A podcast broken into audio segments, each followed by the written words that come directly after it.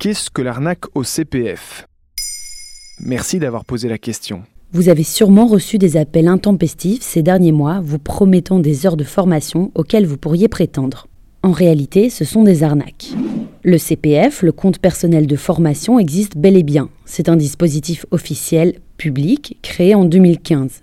Il permet de se former et d'accumuler, un peu comme des droits au chômage ou à la retraite, des heures de formation dans toutes les branches, marketing, informatique ou même boulangerie et mécanique. Ainsi, chaque année travaillée permet d'accumuler environ 500 euros de crédit que l'on peut ensuite convertir en droit à une formation.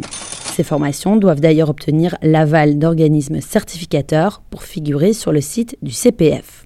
Même si les organismes de contrôle ne sont pas toujours très regardants sur l'origine des formations, la mesure est réelle et les formations plutôt sérieuses. Mais les offres que vous recevez par email ou par téléphone, elles, sont frauduleuses. Et elles se multiplient depuis l'automne 2021. C'est ce que constate une consoeur journaliste du média Les Échos. Au total, 15 millions d'euros ont été détournés depuis 2019. Mais alors, en quoi consistent ces arnaques? Au bout du fil, des arnaqueurs qui n'ont rien à voir avec le secteur vous contactent par téléphone, par mail ou par SMS. Les soi-disant formateurs vous pressent sous prétexte que votre compte s'apprête à expirer, avec le risque de perdre vos droits, qu'il faut communiquer vos données personnelles, comme le numéro de sécurité sociale par exemple. Vous vous retrouvez ensuite inscrit à une formation bidon, et ce sont les arnaqueurs qui récolteront les bénéfices de celle-ci. Les formations sont de piètre qualité et les victimes de ces arnaques peuvent se retrouver à payer 1000 euros pour quelques heures de cours et des supports d'apprentissage complètement désuets.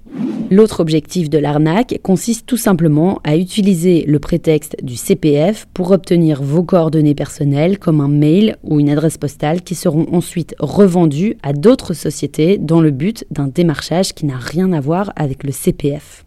Il y a même des internautes qui proposent de suivre une formation et de recevoir en échange un iPhone ou une tablette. Là aussi, il s'agit d'un poteau rose, même si plusieurs influenceurs issus de la télé-réalité ont fait la promotion de ces mauvais bons plans.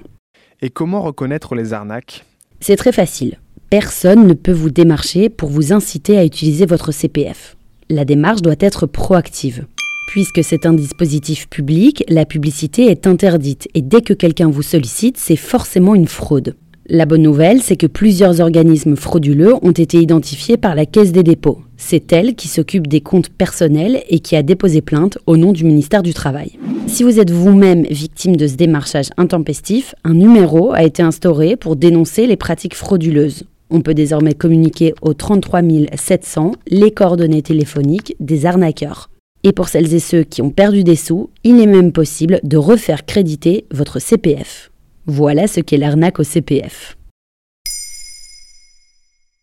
Maintenant, vous savez, un épisode écrit et réalisé par Johanna Cincinnatis. Ce podcast est disponible sur toutes les plateformes audio et pour l'écouter sans publicité, rendez-vous sur la chaîne Bababam Plus d'Apple Podcast.